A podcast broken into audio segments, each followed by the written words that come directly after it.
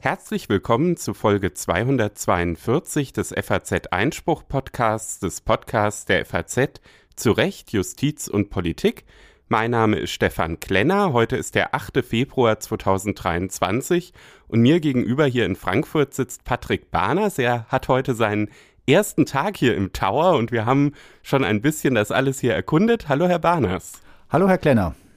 Herr Warners, es ist sozusagen ein aufregender Tag für Sie, weil Sie heute das erste Mal im Tower sind, aber es ist auch eine aufregende Sendung. Wir haben ganz unterschiedliche Themen. Ja, ich bin ja ganz froh, fast pünktlich hier angekommen zu sein im Tower. Der Bus hat einen kleinen Umweg äh, gefahren, der aber, das muss man in diesen Tagen dazu sagen, der nicht von Klimademonstranten verursacht wurde, aber damit wären wir schon bei unserem ersten Thema. Das stimmt. Wir haben nämlich am Dienstag ein Klimaurteil gehabt, und zwar vom Landgericht München. Da ging es darum, dass ähm, zwei Mitarbeiter der deutschen Umwelthilfe den Autokonzern BMW dazu verpflichten wollten, ab 2030 keine Autos mit Verbrennungsmotoren mehr zu vertreiben. Ähm, die Klage wurde abgewiesen, ist aber natürlich juristisch trotzdem sehr interessant. Und wir sprechen mit Professor Sommermann von der Universität Speyer, der sich besonders auch mit Artikel 20a des Grundgesetzes, das ist ja die Verfassungsnorm, die sich mit dem Schutz der natürlichen Lebensgrundlagen beschäftigt, in seiner Forschung auch auseinandersetzt. Und ich bin gespannt, was er mir zu diesem Urteil sagt, warum das gescheitert ist und warum vielleicht wir trotzdem auch in künftigen Prozessen noch mit Klima zu tun haben werden. Wir haben ja die Fernsehbilder aus Lützerath äh, noch vor Augen, wo Polizisten in Bedrängnis gebracht wurden von Demonstranten, es hinterher auch eine Debatte darüber gab, hatten es die Demonstranten möglicherweise auf diese Art von Bildern, aber auch diese Art von Gefährdung der Polizisten äh, abgesehen.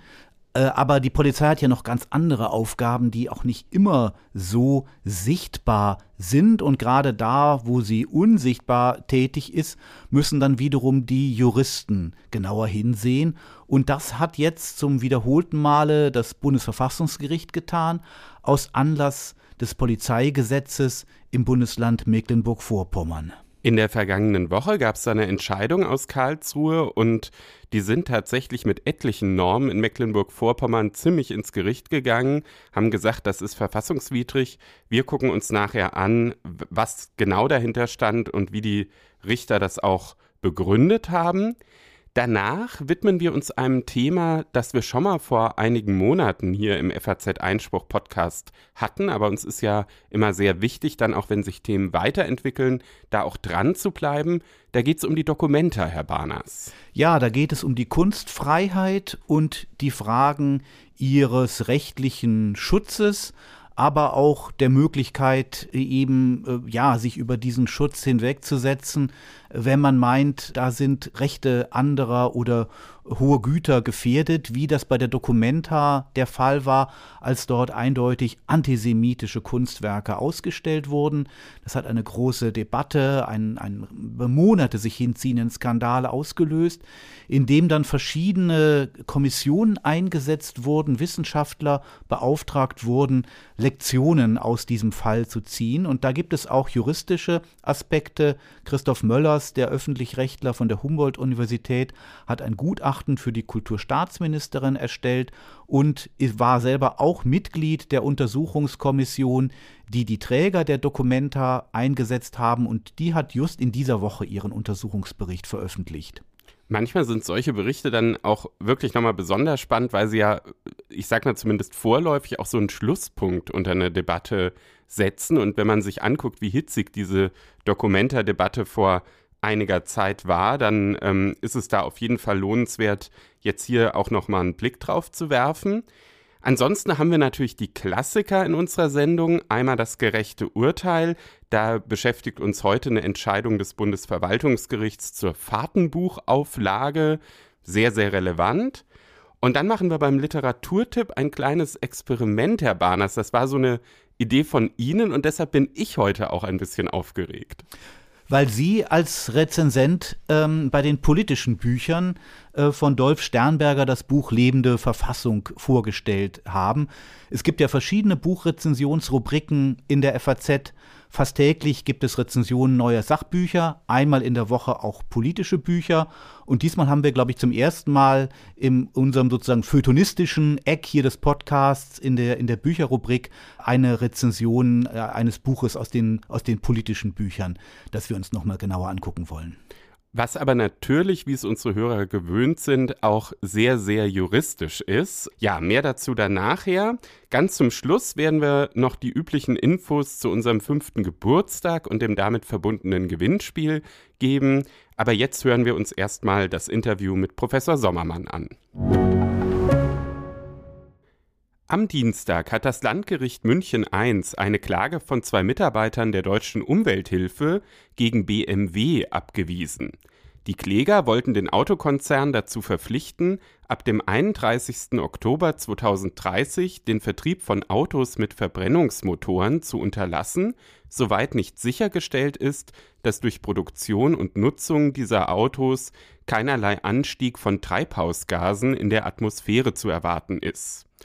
Über die Entscheidung spreche ich jetzt mit Professor Karl-Peter Sommermann, Inhaber des Lehrstuhls für öffentliches Recht, Staatslehre und Rechtsvergleichung an der Deutschen Universität für Verwaltungswissenschaften in Speyer. Er beschäftigt sich seit langem mit Artikel 20a Grundgesetz, also jener Verfassungsnorm, durch den der Schutz der natürlichen Lebensgrundlagen sichergestellt ist. Guten Tag, Herr Professor Sommermann. Ja, guten Tag, Herr Klenner. Herr Professor Sommermann, spannend an der Entscheidung aus München ist ja, dass es eigentlich um eine zivilrechtliche Streitigkeit geht, also ein Streit zwischen zwei Privatleuten und einer privaten Firma, nämlich dem Autokonzern BMW, und die Richter sich aber trotzdem ganz, ganz viel mit Verfassungsrecht beschäftigen mussten. Das liegt ja daran, dass die Kläger einen Unterlassungsanspruch gegen einen ihrer Meinung nach rechtswidrigen Eingriff in das allgemeine Persönlichkeitsrecht ähm, erreichen wollten. Und dieses allgemeine Persönlichkeitsrecht ist ja vom Grundgesetz geschützt. Wie sind die Kläger vermutlich auf diese Konstruktion gekommen? Ja, grundrechtlich äh, gibt es die Frage, inwieweit Grundrechte überhaupt gegenüber Privaten geltend gemacht werden können. Sie haben das zu Recht angesprochen nach der sogenannten Lehre von der mittelbaren Trittwirkung. Äh, das ist ein Konstrukt, was entwickelt wurde schon seit den 50er Jahren des letzten Jahrhunderts vom Bundesverfassungsgerichts, ähm, sind Grundrechte nur mittelbar bindend für die Privaten, indem sie als besondere Werte oder Elemente einer objektiven Wertordnung auch das Zivilrecht beeinflussen. Das hört sich etwas kompliziert an. Es geht darum, dass bestimmte Rechtsgüter, die im Zivilrecht geschützt werden, im Lichte der Grundrechte auszulegen sind. Und im Falle des allgemeinen Persönlichkeitsrechts ist das auch eine, ein, ein Wert, ein Grundrecht, ähm, das eben einer Rechtsfigur entspricht, die auch die Zivilrechtsprechung lange vorher schon entwickelt hatte. Und damit ist dann das Einfallstor sich Gedanken zu machen über die verfassungsrechtliche Wertsetzung in diesem Bereich. Und bei dieser verfassungsrechtlichen Wertsetzung haben die Kläger auch mit dem Klimabeschluss des Bundesverfassungsgerichts von 2021 argumentiert. Was hat es denn damit auf sich? Wie beeinflusst dieser Klimabeschluss das allgemeine Persönlichkeitsrecht? Also vielleicht ein kurzes Wort zu der Entscheidung vom 24. März 2021 äh, der Beschluss des Bundesverfassungsgerichts zum damaligen Klimaschutzgesetz. Man hat von einer Jahrhundertentscheidung gesprochen, denn diese Entscheidung hat erstmalig den Grundrechtsschutz in die Zukunft extrapoliert. Es hat gesagt, dass ein bestimmtes Verhalten heute, auch ein Verhalten etwa des Gesetzgebers, eine eingriffsähnliche Vorwirkung entfalten kann für spätere Generationen. Es ging konkret darum, dass das Gesetz ähm, bestimmte Einschränkungen bis 2030 vorsah und dann umso mehr Einschränkungen notwendig waren später, um die Ziele des sogenannten Pariser Abkommens zum Klimaschutz zu erreichen. Äh, kurz gesagt ging es darum, dass die Verteilung von Freiheitschancen, von Freiheitseinschränkungen über die Zeit betrachtet werden muss vom Gesetzgeber. Wenn wir heute sozusagen asen mit der Umwelt, äh, sie stark verschmutzen und dann plötzlich die Generation ab 2030, um die Klimaziele zu erreichen, die die Bundesrepublik Deutschland versprochen hat zu erreichen für das eigene Land und das dann noch zu erreichen, ähm, dann äh, ist das unfair gegenüber den Generationen ab 2030, die dann mit ganz erheblichen Freiheitseinschränkungen zu leben hätten. Also, man nennt das auch intertemporalen Freiheitsschutz. Bezogen auf das Zivilrecht ist jetzt die Frage, kann man diesen Gedanken auch übertragen äh, auf Streitigkeiten zwischen Privaten? Ähm, das ist natürlich äh, sehr problematisch, denn zwischen Privaten gibt es bestimmte Rechtspositionen, die konkret betroffen sein müssen jetzt. Nehmen Sie hier unseren Fall. Einerseits das Recht am eingerichteten, ausgeübten Bewerbe, Gewerbebetrieb verfassungsrechtlich geschützt durch Artikel 12 und 14 Grundgesetz des in dem Fall Autobauers BMW und auf der anderen Seite Personen, die befürchten, dass ihr allgemeines Persönlichkeitsrecht, also auch die autonome Lebensgestaltung ganz gewaltig eingeschränkt wird, allerdings wohl erst in der Zukunft. Und dann ist jetzt die Frage, ist bei einer Abwägung dieser beiden Rechte, die auch ein Zivilgericht vorzunehmen hat, um die Konfliktlage zu lösen, kann man da diese Zukunftsperspektiven einbeziehen.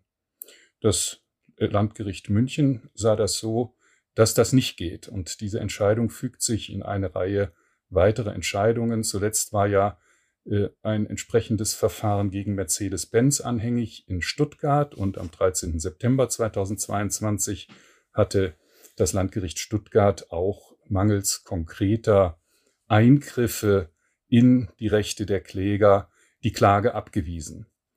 Was aber bemerkenswert ist, dass beide Gerichte doch äh, die Klagen jedenfalls für zulässig gehalten haben. Das heißt, sie haben nicht ausgeschlossen, auch für die Zukunft, dass durch klimaschädliches Verhalten, etwa der Autobauer, ein Eingriff in das allgemeine Persönlichkeitsrecht erfolgen kann. Nur im Falle dann der Abwägung und der konkreten Feststellung jetzt, da gab es ein Problem. Aber auf den ersten Blick wirkt das ja so ein bisschen wie ein Widerspruch. Ne? Also bei dem Klimabeschluss des Bundesverfassungsgerichts, da haben ja die Karlsruher Richter schon gesagt, Gesetzgeber, du musst hier nochmal deine Hausaufgaben machen, du musst nachbessern. Und jetzt bei der Abwägung mit BMW, da muss BMW jetzt erstmal nichts machen, sondern da waren die äh, Kläger von der deutschen Umwelthilfe eben nicht erfolgreich. Ähm, ist es ein Widerspruch oder wirkt es nur auf den ersten Blick so? Ähm, der, das wirkt wohl nur auf den ersten Blick so, wenn überhaupt. Es sind ja zwei ganz unterschiedliche Streitgegenstände. Also im einen Fall geht es um ein Verhalten eines Autobauers, ein Verhalten neben vielen anderen, die dazu beitragen, dass etwa CO2 in die Atmosphäre gelangt im anderen Fall geht es darum, dass der Gesetzgeber aufgrund der wertsetzenden Bedeutung der Grundrechte eine Schutzpflicht hat, die ihn verpflichtet, diese künftigen Freiheitseinschränkungen möglichst zu vermeiden, beziehungsweise die Freiheitseinschränkungen gerecht über die Zeit zu verteilen. Da sind wir im Bereich der staatlichen Schutzpflichten. Die Frage, trifft jetzt auch BMW oder Mercedes eine Schutzpflicht? Äh, die Schutzpflicht ist etwas Typisches, was der Bürger verlangen kann vom Staat. In der Klimaschutzentscheidung des Bundesverfassungsgerichts wurde sogar nochmal bestätigt, dass es sogar einen Anspruch auf Ausübung der Schutzpflichten gibt, wobei das Gericht äh, dem Gesetzgeber eine weite Einschätzungsprärogative eingeräumt hat. Also wie der Schutz dann erbracht wird, kann auf ganz unterschiedliche Weise sein. Und etwa die das Verbot von Verbrennermotoren ab 2030 wäre etwa eine Variante. Aber es gibt möglicherweise noch andere Möglichkeiten. Äh, die Lage des Privaten in dieser Situation ist, ähm, dass ähm, er, ihm kann sozusagen nicht angelastet werden, äh, eine Klimapolitik insgesamt. Das muss der Staat treffen. Der Staat muss hier Schutzpflichten erfüllen. Und das bedeutet etwa, dass ein solches Verbot statuiert würde. Ähm, der Private kann sich nach dieser Rahmenordnung äh, richten. Er muss es vielmehr, wenn auch rechtliche Pflichten bestehen, aber die bestanden im Moment gerade nicht, sondern es gibt ein ganzes Netzwerk von Regeln aus europäischem Recht und aus deutschem Recht, die die aktuelle Lage der Schutzgewährung regeln. Ähm, es geht also hier ganz konkret wirklich um Träger im privaten Sektor, die äh, um die Frage des Eingriffs in die Rechte streiten. Jetzt argumentieren aber die Klimaaktivisten, äh, dass der Staat irgendwie bei der Klimagesetzgebung, zumindest ihrer Ansicht nach, sich nicht so richtig in die Puschen kommt, ähm, dass alles viel zu langsam gehe und deshalb man direkt bei den Unternehmen ansetzen müsse. Ist das ähm, juristisch möglich, dass sozusagen ein Unternehmen dann in die Bresche springen muss, wenn der Staat untätig ist? Äh, wie gesagt, die erste Schutzverantwortung trifft den Staat. Er muss auch die Rechtsbeziehungen zwischen Privaten so regeln, dass keine äh, Eingriffe und Schäden in Rechte erfolgen. Äh, Im Moment ist es so geregelt, dass es dieses Verbot noch nicht gibt. Und Sie sagen zu Recht, deshalb wendet man sich jetzt an den Privaten, der aber bei der Abwägung zwischen den Rechtspositionen anders dasteht als der Staat. Ich gebe noch ein Beispiel äh, eines Verfahrens vor dem Bundesverfassungsgericht, welches im Dezember entschieden wurde von der dritten Kammer des Bundesverfassungsgerichts. Da ging es darum, dass äh, Umweltschützer eingeklagt, einklagen wollten, ein Tempolimit 130, um zu sagen, solange das nicht geschieht, äh, steigt weiter die Emissionen, die schädlichen Emissionen an. Und äh, das Bundesverfassungsgericht hat auch hier angenommen, dass das zu wenig konkret ist. Es sind ganz unterschiedliche Maßnahmen vorstellbar, die der Staat ergreift. Das Tempolimit wäre sicher ein geeignetes Mittel, aber wie die Ziele erreicht werden, um in der Zukunft die Menschen zu schützen, dazu gibt es verschiedene Wege. Und vielleicht kann man diese Argumentation doch hier besser übertragen auf das zwischen Privaten. Man kann im jetzigen Zeitpunkt jedenfalls noch nicht sagen, dass der Bau von Verbrennermotor, äh, Verbrennermotoren später sich schädigend auswirkt, wobei wir jetzt nicht kennen, welche sonstigen Maßnahmen möglicherweise Schäden verhindern. Äh, das muss der Private dann nicht tragen, diese Ungewissheit. Ich sehe sehr wohl, dass es äh, nahe liegt, auch diejenigen, die wirklich Verursacher sind von CO2-Emissionen, dass man die gerne äh, haftbar machen will. Ich will ein Gegenbeispiel geben, wo es sehr viel konkreter wird. Äh, es gibt eine Klage eines peruanischen Bauers gegen RWE. Äh, davon haben sicher die meisten Hörer und Hörerinnen auch schon gehört. Die läuft seit ein paar Jahren. Dieser peruanische Bauer litt unter dem Abschmelzen des Schnees in den Anden und einer Vergrößerung einer Lagune, die dann seine Felder äh, zu zerstören drohte. Er musste Schutzmaßnahmen ergreifen und die haben Geld gekostet. Und mit Hilfe von Umweltschützern hat er dann vor dem, OL, vor dem deutschen, den deutschen Gerichten geklagt. Und das Oberlandesgericht Hamm hat diese Klage zugelassen. Also hier ging es ganz konkret um die Schäden dieses Bauern.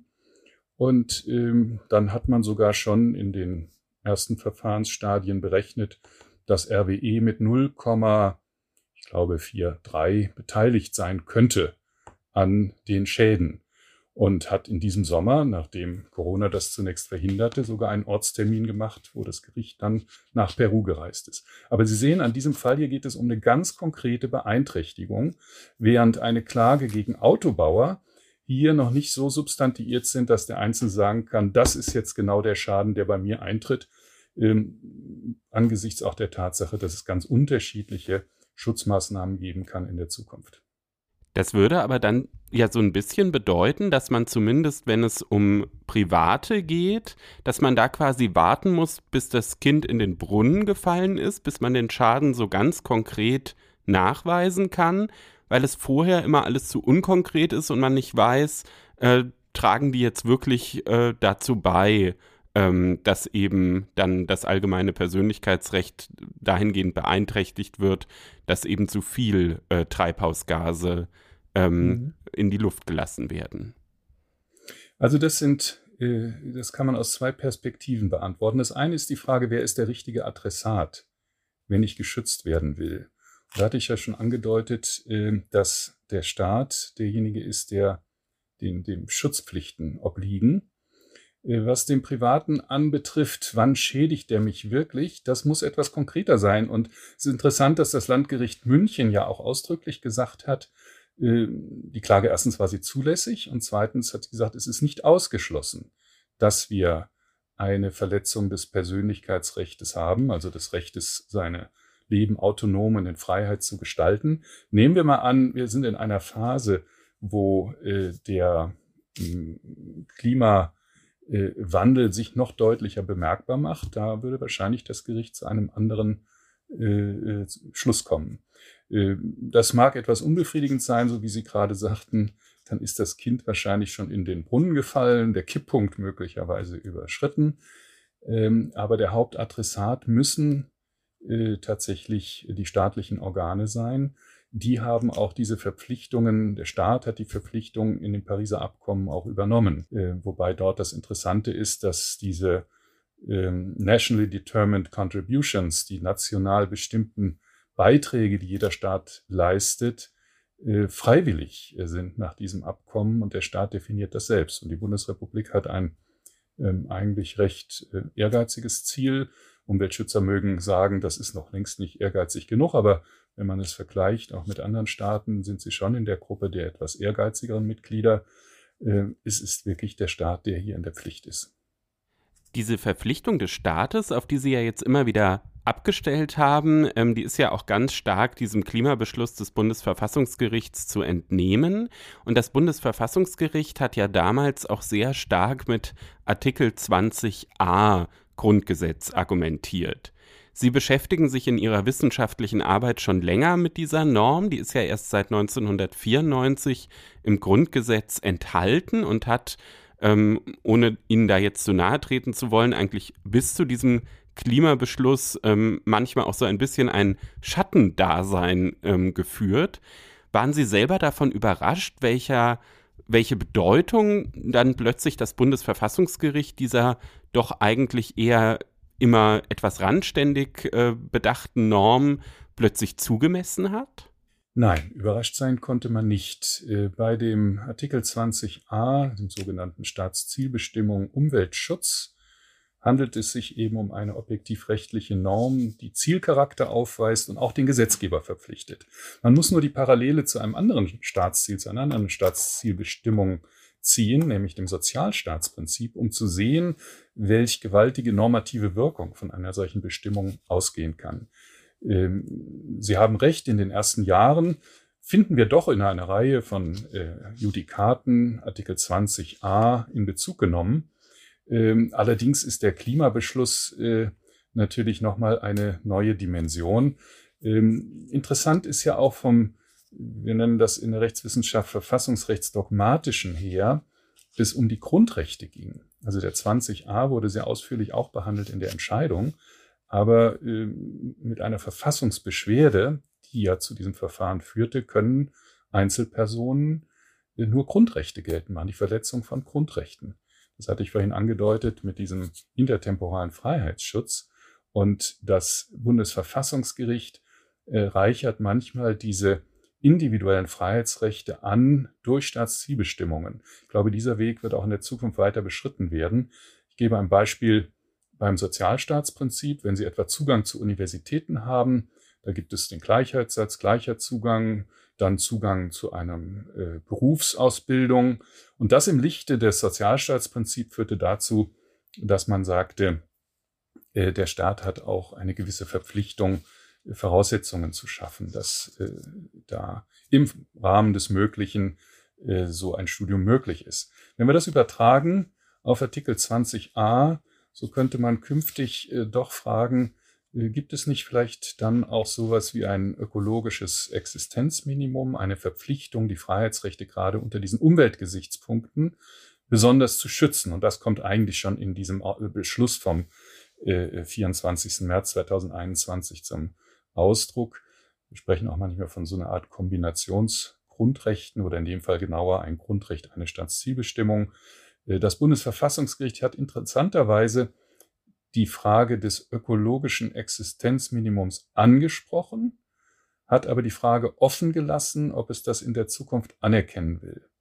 Mit dem Sozialstaatsprinzip in Verbindung mit der Menschenwürde hat das Bundesverfassungsgericht ja auch ein Grundrecht auf menschenwürdiges Existenzminimum anerkannt. Also analog wäre das dann Anerkennung Artikel 1, Artikel 20a oder beziehungsweise 20a mit Freiheitsrechten auch so eine Mindestausstattung, die der Einzelne dann immer einklagen könnte, unter Heranziehung auch des Maßstabs des 20a. Nochmal, Artikel 20a selbst, das Umweltschutzstaatsziel, kann man nicht unmittelbar einklagen, sondern man muss immer eine Rechtsposition haben. Und im Falle der Entscheidung des Bundesverfassungsgerichts waren das die Freiheitsrechte. Aber hat nicht da das Bundesverfassungsgericht so ein bisschen getrickst? Also ich meine, es war ja eine bewusste Entscheidung äh, des Verfassungsgesetzgebers, dass man eben kein äh, Freiheitsrecht auf Umweltschutz jetzt ins Grundgesetz geschrieben hat, sondern eben diese Staatszielbestimmung, die ja deutlich softer erstmal ist. Und dann hat Karlsruhe einfach gesagt, na gut, wir nehmen die allgemeine Handlungsfreiheit, kombinieren die mit der Staatszielbestimmung und jetzt gibt's doch eigentlich so ein ähm, Recht, was man dann auch mit der Verfassungsbeschwerde geltend machen kann. Ist das nicht ein fauler Trick? So würde ich das nicht bezeichnen. Äh, wir haben schon früher, bevor es überhaupt die Staatszielbestimmung Umweltschutz gab, eine Rechtsprechung gehabt, die Artikel 2 Absatz 2 Grundgesetz, das heißt das Recht auf körperliche Unversehrtheit, auf Leben und körperliche Unversehrtheit in Umweltbelangen herangezogen. Durch Artikel 20a ist ganz deutlich vom Wortlaut her der ändernde Verfassungsgeber, muss man sagen, also nicht der Verfassungsgeber, sondern der äh, äh, Verfassungsänderungsgeber hat dort äh, den Umweltschutz als ein wesentliches Element erkannt, auch im Hinblick auf künftige Generationen. Und wenn so etwas in der Verfassung steht, muss man das auch normativ wirksam werden lassen. Sonst ist es umgekehrt, wie Sie am Anfang sagten, ein Schattendasein, wozu eine solche Klausel nicht gemeint ist. Das Grundgesetz will alle, will, dass alle Normen ernst genommen werden. Und äh, jetzt diese Verbindung von bestimmten Standards des Umweltschutzes mit den bereits vorhandenen Grundrechten fügt sich eigentlich in eine ähm, typische Argumentationsweise des Gerichts. Wenn Sie so wollen, steckt da natürlich ein Judicial Activism drin, also dass die Gerichte versuchen, äh, das Verfassungsrecht als ein dynamisches Element auch in seiner Normativität weiter auszuweiten. Das, das kann man sicher sagen, ja. Und ein weiterer Schritt, den Sie ja eben schon angedeutet haben, wäre dann eben, dass man auch so ein ökologisches äh, Existenzminimum bestimmt. Da frage mhm. ich mich so ein bisschen, ist das überhaupt realistisch? Ich meine, beim, beim Existenzminimum Minimum, was aus dem Sozialstaatsprinzip abgeleitet ist. Das kann man relativ konkret bemessen. Zum Beispiel, wenn es dann ähm, um äh, Hartz-IV-Sätze geht, da kann man ganz konkret sagen, so und so viel Euro muss man bekommen, um das Existenzminimum bestreiten zu können. Wenn ich mir das jetzt so ökologisch vorstelle, das, das finde ich ein bisschen schwer. Soll man dann sagen, irgendwie jeder Mensch muss täglich drei Bäume sehen können oder, oder wie soll das aussehen? Da haben Sie absolut recht. Das ist schwer zu vergleichen. Bei dem Recht auf Existenzminimum, wie Sie sagen, da gibt es auch Berechnungsmethoden. Das Gericht hat sogar gesagt, realitätsgerechte Bedarfsermittlung, äh, das ganz konkret äh, gerechnet wird. Während beim Umweltschutz wir so ein Gemeinschaftsgut haben, äh, was auch nicht individualisiert ist in dem Sinne. Man kann erinnern an eine Erklärung der Entwicklung der Menschenrechte erster, zweiter, dritter Generation. Also die erste Generation waren die Freiheitsrechte, dann kam die zweite Generation dazu, das waren die sozialen Rechte, die dem Einzelnen Leistungsansprüche gegen den Staat geben, während die gesunde Umwelt immer zu einer dritten Kategorie äh, gerechnet wurde, sogenannte Gruppenrechte. Und da sehen Sie genau die Schwierigkeit, das zu übertragen. Deshalb bin ich mir auch nicht sicher, ob das in irgendeiner Form mit einer solchen Subjektivierung gelingen kann. Sie haben genau das Problem angesprochen. Die Entscheidung vom Dienstag ist ja jetzt noch nicht rechtskräftig. Die deutsche Umwelthilfe versucht ja auch derzeit mehrere Verfahren gegen Unternehmen zu führen. Rechnen Sie damit, dass das Ganze dann auch, wenn es eben um diese privaten Unternehmen geht, auch noch mal in Karlsruhe landen könnte und das Bundesverfassungsgericht uns dann möglicherweise mit einem weiteren Klimabeschluss überrascht? Also, dass die Kläger gewillt sind, äh, alle möglichen Rechtsbehelfe zu ergreifen. Ich glaube, das sieht man, ne? sowohl bei der deutschen Umwelthilfe, die diese Individualklagen unterstützt, als auch bei Greenpeace. Insofern kann ich mir gut vorstellen, dass es dann äh, im Endeffekt möglicherweise eine Verfassungsbeschwerde gegen eine obergerichtliche oder höchstrichterliche Entscheidung geben wird. Und das ist ja eine Möglichkeit, dass man einfach sagt, das Gericht hat meine Rechte nicht ordnungsgemäß ausgelegt und damit äh, eine Grundrechtsverletzung begangen und dann komme ich zum Bundesverfassungsgericht. Wenn Sie allerdings diesen Beschluss der dritten Kammer, den ich vorhin erwähnt habe, vom 15. Dezember 2022 sehen, messe ich dem wenig Erfolgsaussichten zu. Also es wurde auch noch nicht mal durch einen Senatsbeschluss äh, abgewiesen, sondern durch einen relativ kurzen Kammerbeschluss. Ich hatte das Beispiel des Tempolimits dargebracht. Ähm, wenn man dieser Linie folgt, ist nicht zu sehen, dass hier eine große Aussicht auf Erfolg besteht dann werden wir das Ganze weiter im Blick haben, denn manchmal sind ja auch gerade solche Nichtannahmebeschlüsse oder auch eben erfolglose Klagen wie jetzt am Dienstag in München für Juristen gerade besonders spannend. Ich bedanke mich ganz, ganz herzlich für die Einordnung bei äh, Professor Karl-Peter Sommermann. Er ist Inhaber des Lehrstuhls für öffentliches Recht, Staatslehre und Rechtsvergleichung an der Deutschen Universität für Verwaltungswissenschaften in Speyer. Herzliche Grüße in die Pfalz und vielen Dank, Herr Professor Sommermann. Vielen Dank Ihnen, Herr Klenner. Wir wollen jetzt sprechen über ein aktuelles Urteil des Bundesverfassungsgerichts. Das Gericht hat in der vergangenen Woche eine Entscheidung verkündet, in der es weite Teile des Polizeigesetzes des Bundeslands Mecklenburg-Vorpommern beanstandet. Herr Klenner, was hat die Richter an diesem Gesetz gestört? Ja, die Richter haben sich vor allem daran gestört, dass der Gesetzgeber einfach nicht ordentlich gearbeitet hat. Ähm, das war 2020, damals in Mecklenburg-Vorpommern, noch eine rot-schwarze Mehrheit im Landtag. Und die haben etliche Normen des ähm, Landespolizeigesetzes nicht so formuliert, dass die Befugnisse der Polizei eng genug gefasst sind. Also das war oft nicht so klar, wie viel ist eigentlich den Polizisten da erlaubt. Ähm, es ging da um ganz unterschiedliche Maßnahmen, zum Beispiel um längerfristige Observationen, den Einsatz von äh, verdeckten Ermittlern oder auch technischer Mittel, um den Einsatz von äh, V-Leuten, aber auch um Online-Durchsuchung, Rasterfahndung, Wohnraumüberwachung. Also ich sag mal, so ein ziemlich großer Instrumentenkasten der Polizeiarbeit, wie man das eben in so einem Polizeigesetz findet, war da einfach unsauber sortiert ähm, und vor allem die Befugnisnormen so formuliert, dass die Richter in Karlsruhe gesagt haben, naja, da besteht das Risiko, dass die Polizei zu weit geht. Man kennt ja die Lebensweisheit, man soll sich nicht dümmer anstellen, als die Polizei erlaubt. Wenn ich Ihnen jetzt so zuhöre, wie Sie das Urteil referieren, Herr Klenner, habe ich den Eindruck, allzu klug hat sich der Gesetzgeber hier nicht angestellt. Wenn da so viele einzelne Polizeiinstrumente betroffen sind in dieser Mängeliste, dann scheint der Gesetzgeber ja ganz grundlegende Anforderungen des Verfassungsrechts nicht beachtet zu haben. Das ist tatsächlich so. Also ich finde, man muss immer vorsichtig sein, so mit äh, Politik-Schelte, aber an dem Punkt ist sie vielleicht tatsächlich mal angebracht, weil ähm, es ja schon so ist, dass wenn man sich die Rechtsprechung des Bundesverfassungsgerichts zum äh, Polizeirecht anguckt, es seit vielen Jahren so ist, dass Karlsruhe immer wieder mit Gefahr Begriffen operiert. Unsere Hörer kennen das ja auch aus dem Jurastudium oder ähm, auch aus ihrer, ihrer Berufspraxis. Man versucht eben diese ja beiden ja sehr, sehr wichtigen Güter, sowohl der Grundrechtsschutz, die Freiheit des Einzelnen, als eben auch die Effektivität der Polizeiarbeit dadurch auszutarieren, dass man mit unterschiedlichen Gefahrbegriffen arbeitet.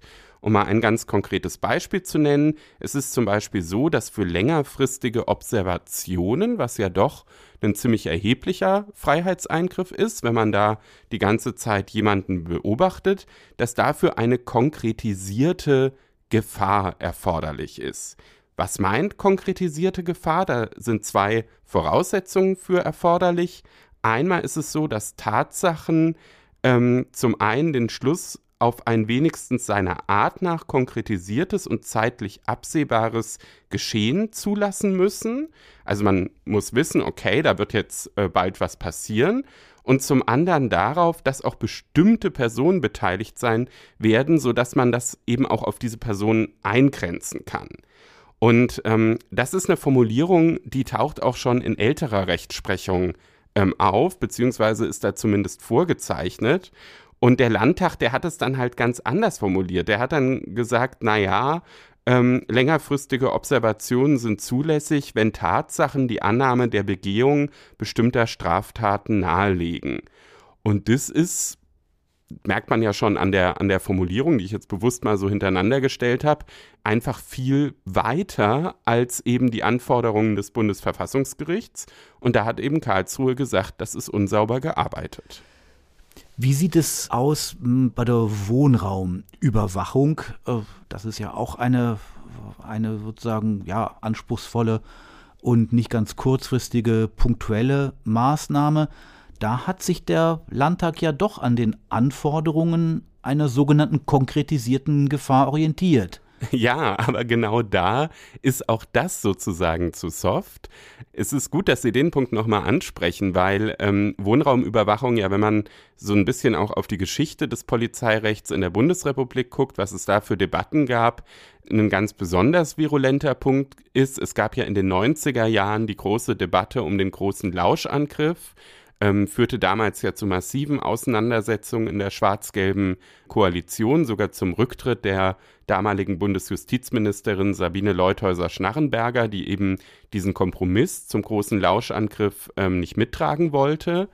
Und ähm, dieser Kompromiss findet sich bis heute im Grundgesetz wieder. Übrigens, ja, sorgt durchaus für, für Kritik auch bei äh, Verfassungsrechtlern, weil dadurch der Artikel 13 Grundgesetz sich so ganz anders liest als andere Verfassungsnormen. Er ist nicht kurz und prägnant formuliert, sondern sehr, sehr ausgeufert.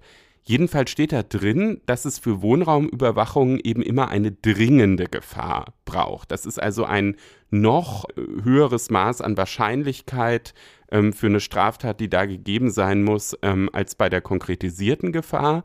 Naja, und ähm, dann eben zu sagen in einem Landespolizeigesetz, wir machen jetzt aber Wohnraumüberwachung auch schon bei konkretisierter Gefahr, äh, das ist dann eben äh, ja wieder einfach zu großzügig gegenüber der Polizei und ähm, ja zu, zu hart, zu eingriffsintensiv gegenüber dem Bürger. Gefahrenabwehr ist wahrscheinlich die wichtigste Aufgabe der Polizei daraus, darunter fällt sehr, sehr viel und es müssen, damit da nicht Gefahren für den Bürger aus dieser Gefahrenabwehr entstehen, müssen da sehr, sehr genaue Unterscheidungen getroffen werden und da, da lässt dieses Gesetz eben offenbar zu wünschen übrig. Aber das erschöpft ja nach der Meinung der Karlsruher Richter jetzt noch nicht eben die Menge dieser Ungenauigkeiten im Text dieses Gesetzes. Nee, da gibt es auch noch andere Punkte. Also man, ähm, es fallen natürlich erstmal die Gefahrbegriffe so auf, weil das, ich sag mal so, ähm, sicherlich das ist, was ähm, im Polizeirecht äh, ja die Leute am meisten beschäftigt, weil es einfach so ein, so ein Klassiker ist. Aber es gibt auch richtige pikante Details. Also zum Beispiel, ähm, auch wenn es um das Privatleben von Zielpersonen geht, auf die ein äh, V-Mann oder ein verdeckter Ermittler angesetzt wird, Darf ich kurz äh, einhaken und fragen, V-Mann, da hat man auch schon das V, verdeckter Ermittler, äh, das sind zwei verschiedene Funktionen? Ja, genau, da, da muss man unterscheiden. Also bei einem verdeckten Ermittler, da geht es äh, meistens um Beamte der Polizei oder anderer staatlicher Behörden, während V-Leute immer Privatpersonen sind, die sich in der Regel in dem Milieu befinden, was da auskundschaftet wird. Also am prominentesten war sicherlich das ganze Thema V-Leute damals beim ersten NPD-Verbotsverfahren. Da ging es ja darum, dass ähm, äh, eben innerhalb der NPD auch Leute ähm, angeworben wurden, die dann eben ja Informationen geliefert haben, die dann für dieses Parteiverbotsverfahren verwertet werden sollten, was problematisch war.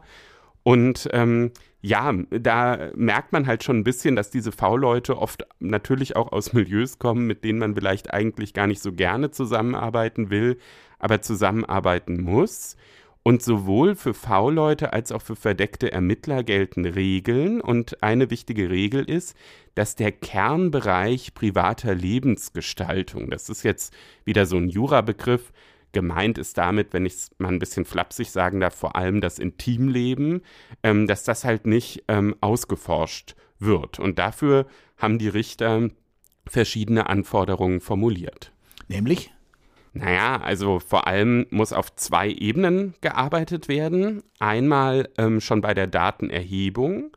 Da müssen die V-Leute und verdeckte Ermittler darauf achten, dass eben äh, nach Möglichkeit Informationen aus diesem Kernbereich gar nicht erst abgeschöpft werden. Und dann, wenn man sozusagen eine Ebene weitergeht bei der Auswertung und Verwertung, dann muss eben der V-Mann-Führer, also der Mensch, der diese, diesen V-Mann oder V-Frau natürlich auch. In der Regel sind es ehrlich gesagt in diesem extremistischen Bereich immer noch Männer. Wenn die dann halt äh, sozusagen ja solche Infos doch mal abgeschöpft haben, muss das bei der Auswertung noch mal rausgesiebt werden. Und ähm, das Gesetz hat sich schon mit dem Thema beschäftigt. Also man kann jetzt nicht dem Gesetzgeber in Mecklenburg-Vorpommern vorwerfen, dass er das Thema gar nicht im Blick hatte. Es gibt auch die Regel, dass wenn sozusagen so ein Kontakt zwischen Zielperson und verdecktem Ermittler oder V-Mann zu eng wird, zu intim wird, dass dann der Kontakt abgebrochen werden muss. Aber davon gibt es wiederum Ausnahmetatbestände. Diese Ausnahmetatbestände sind immer dann gegeben, wenn durch so einen plötzlichen Kontaktabbruch auch Gefährdungen entstehen, auch Gefährdungen für Menschen. Und diese Ausnahmetatbestände, die sind wiederum dem Bundesverfassungsgericht nicht konkret genug formuliert gewesen. Und da merkt man halt, auch wenn es eigentlich eine andere Materie ist als bei den Gefahrbegriffen, dass es wieder dasselbe Problem ist. Man hat sich einfach nicht vorher mal die Rechtsprechung angeguckt und hat geguckt, wie hat das Karlsruhe schon früher formuliert, wie kann ich es jetzt ähm, dann auch als Gesetzgeber im Gesetzestext aufnehmen. Man merkt aber vielleicht auch, äh, wie, wie streng da im Allgemeinen die Vorgaben sind, was eben alles, wenn es um Polizeiarbeit geht, im Gesetz geregelt werden muss. Denn das gerade das Letzte, was Sie, was Sie dargelegt haben, also fast ja schon paradoxe Konsequenzen, die sich, die sich halt ergeben können aus dem, aus dem Ausnutzen solcher intimer Verhältnisse, die dann, die dann abgeschöpft werden und trotzdem ja dann sozusagen wo nicht in so ein reiner funktionaler Zynismus leitend sein darf. Das leuchtet auf so einer Wertebene ja sofort ein, ähm, dass man da auch die Konsequenzen, die nicht erwünscht sind, auch einbeziehen muss.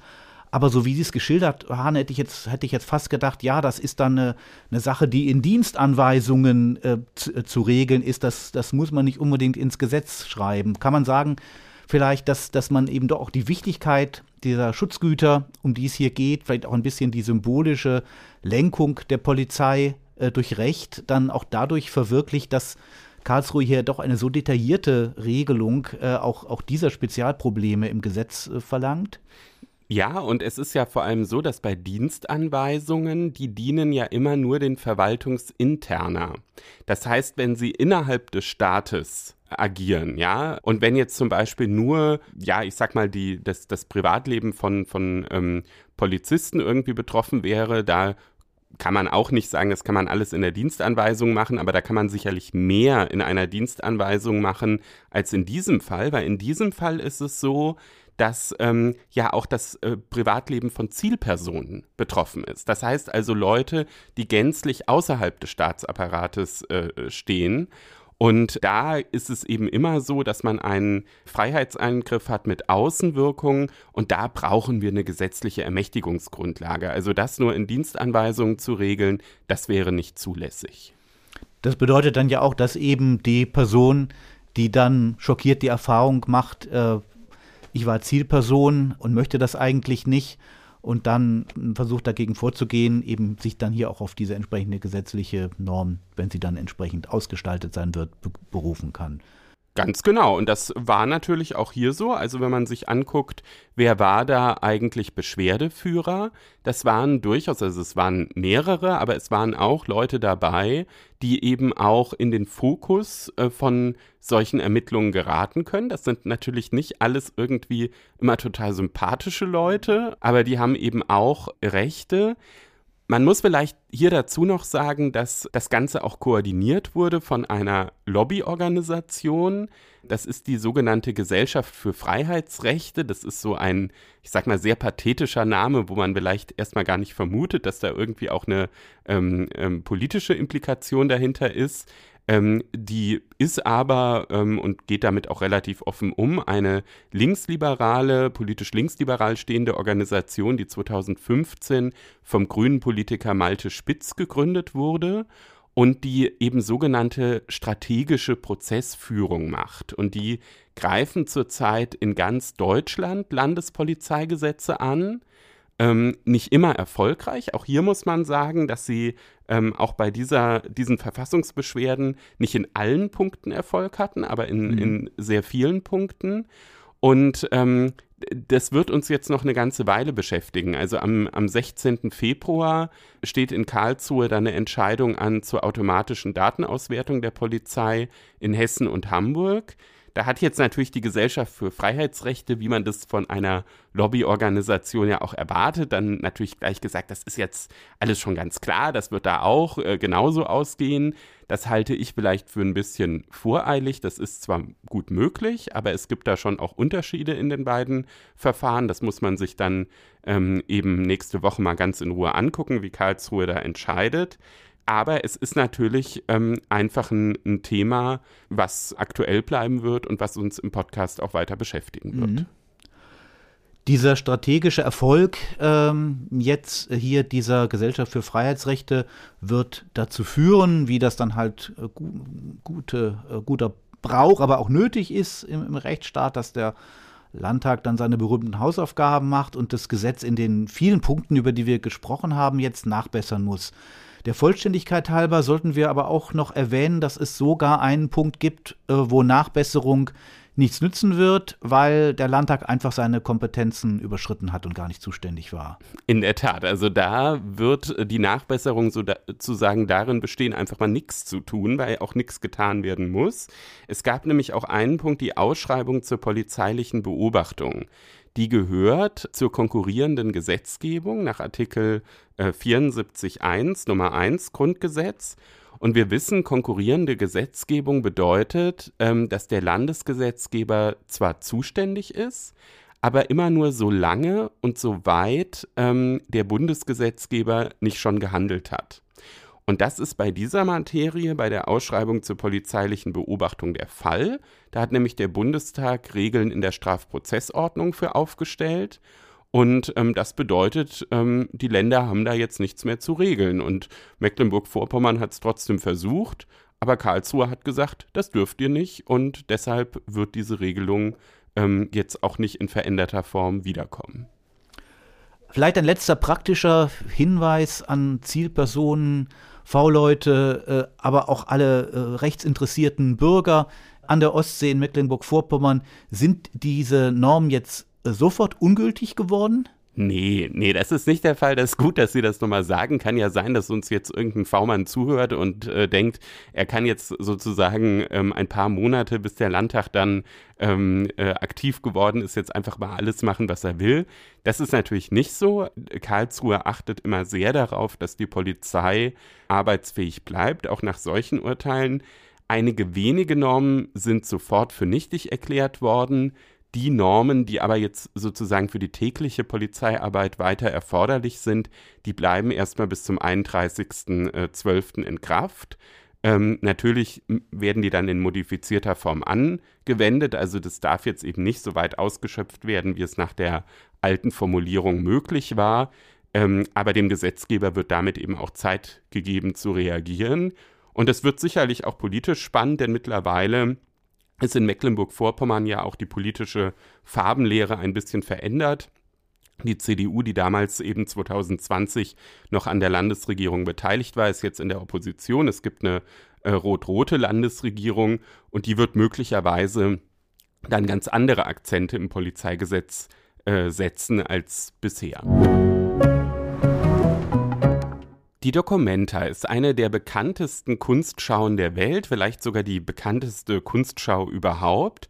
Und ähm, im vergangenen Jahr wird sie uns in besonderer Weise in Erinnerung bleiben, weil eine Gruppe aus Indonesien ähm, sozusagen den Auftrag hatte, das Ganze künstlerisch zu gestalten und dabei durchaus auch sehr umstritten gehandelt hat. Es gab ähm, ein sehr großes, ähm, im Freien sehr prominent platziertes Bild äh, mit zwei antisemitischen Figuren, ähm, die für sehr, sehr äh, viel Aufregung gesorgt haben.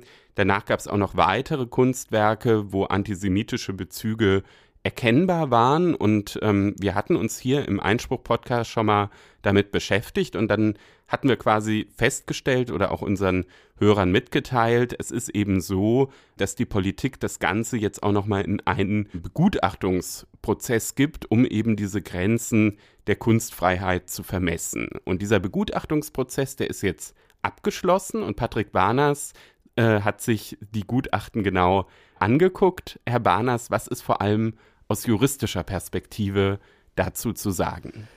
Ja, die beiden Texte, um die es geht, wurden also von verschiedenen Auftraggebern bestellt. Einerseits haben das Land Hessen und die Stadt Kassel, das sind die Gesellschafter der Documenta, also die Träger, die dann die Gesellschafter der Documenta GmbH sind, die haben mitten während der äh, Ausstellung ein Gremium eingesetzt zur fachwissenschaftlichen Begleitung der Dokumenta. Das war interdisziplinär besetzt.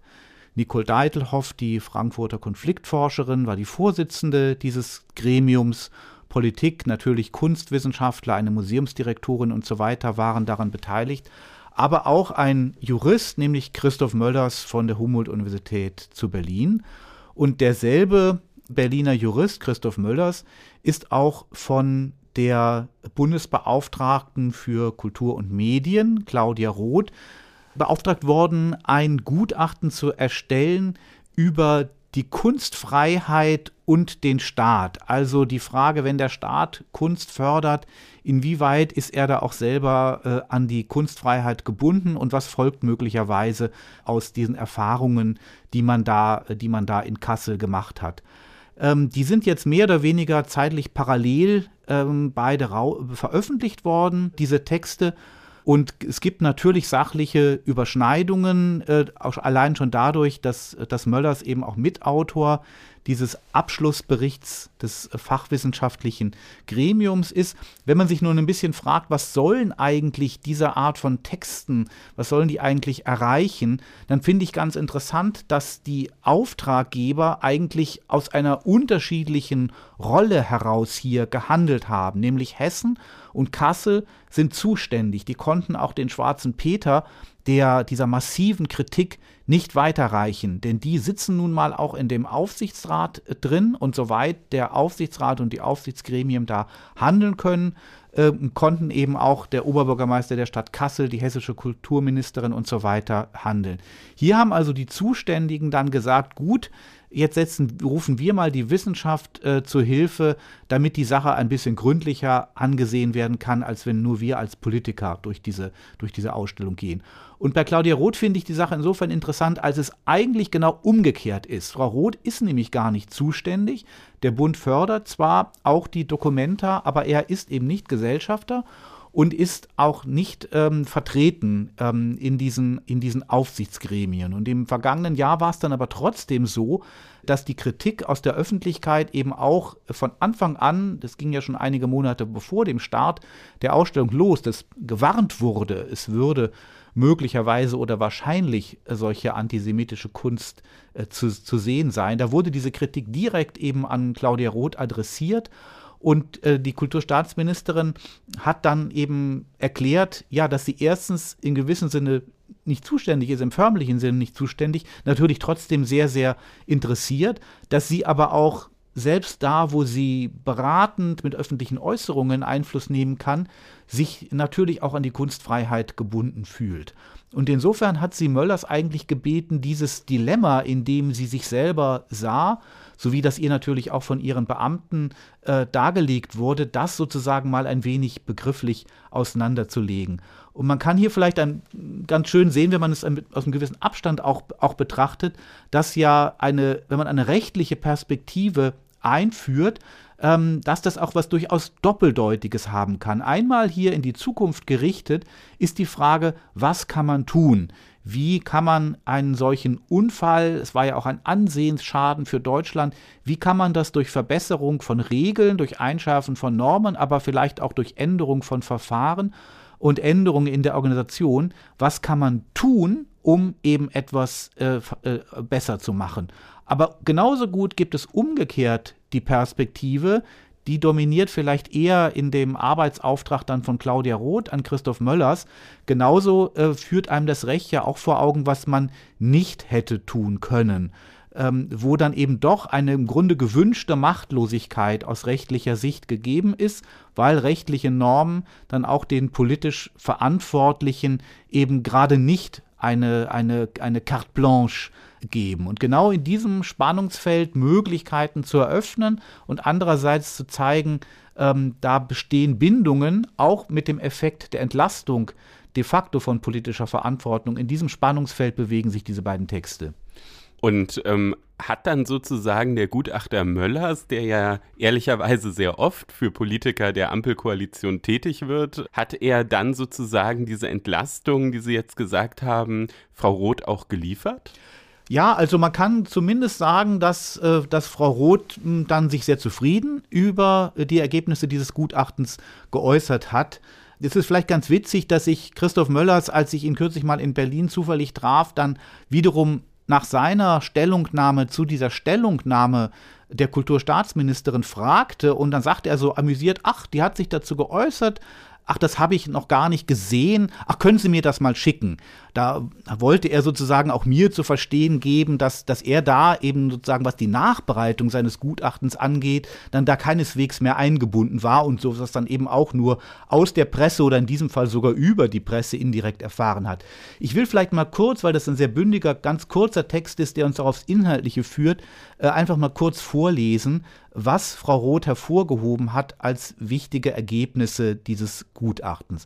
Sie sagt, von besonderer Bedeutung sind für die Kulturverwaltung erstens die von Möllers formulierten verfassungsrechtlichen Pflichten im Bereich öffentlicher Kunstförderung, zweitens seine Ausführungen zur Verantwortung der Kulturschaffenden gegenüber einer kritischen Öffentlichkeit, drittens der Hinweis auf die Pflicht, Kunstwerke in ihrer Vielschichtigkeit zu bewerten, dann viertens seine Ausführungen zum Zensurverbot des Staates. Und schließlich fünftens seine Schlussfolgerungen zu den verschiedenen Aufgabensphären zwischen künstlerischer und administrativer Ebene in den Leitungen von öffentlich geförderten Kultureinrichtungen. Ich will die Punkte noch mal kurz durchgehen, natürlich jetzt nicht im Sinne einer Begutachtung des, des Gutachtens, aber weil man an ihnen entlang doch ganz kurz, ganz gut zusammenfassen kann, was hat er denn nun eigentlich gesagt? Die Pflichten ähm, des Staates im Bereich öffentlicher Kunstförderung, ähm, die sehen hier so aus, dass es auf der einen Seite eine, das Grundrecht der Kunstfreiheit gibt, auch für die Künstler oder in diesem Fall Kuratoren, Leute, die Ausstellungen machen, planen und im künstlerischen Sinne organisieren. Diese Grundrechte gibt es auch dann, wenn es sich um Angestellte des Staates, Vertragspartner oder hier sogar zum Teil auch sogar, das wäre bei Museumsdirektoren häufig der Fall, um, um Staatsbeamte handelt. Auch solche Akteure sind selber Träger der Kunstfreiheit und es besteht dann eben auch die vor allem eine grundsätzliche Pflicht eben des Staates dann äh, diese Kunstfreiheit der, der, der Einzelnen, aber auch des gesamten Unternehmens, wenn man es dann ähm, äh, mal, mal fördert, genauso zu beachten, als wenn es jetzt sich um eine rein private Angelegenheit handeln, handeln würde. Da sind also ähm, dem Staat dann eben doch durch die Kunstfreiheit ähm, die Hände ziemlich stark gebunden. Und gerade deswegen betonen Gutachter und Kulturstaatsministerin dann äh, ausgleichen sozusagen diese Verantwortung der Kulturschaffenden gegenüber einer kritischen Öffentlichkeit. Das bedeutet in der Praxis, da wo, wo vielleicht ein Kasseler Oberbürgermeister oder eben eine Kulturstaatsministerin nicht eingreifen können mit Versuchen, mit Verboten oder auch, sagen wir mal, mit Mittelkürzungen oder so, um jetzt jemanden zu äh, maßregeln, der von der, von der Kunstfreiheit einen nicht so erfreulichen Gebrauch gemacht hat.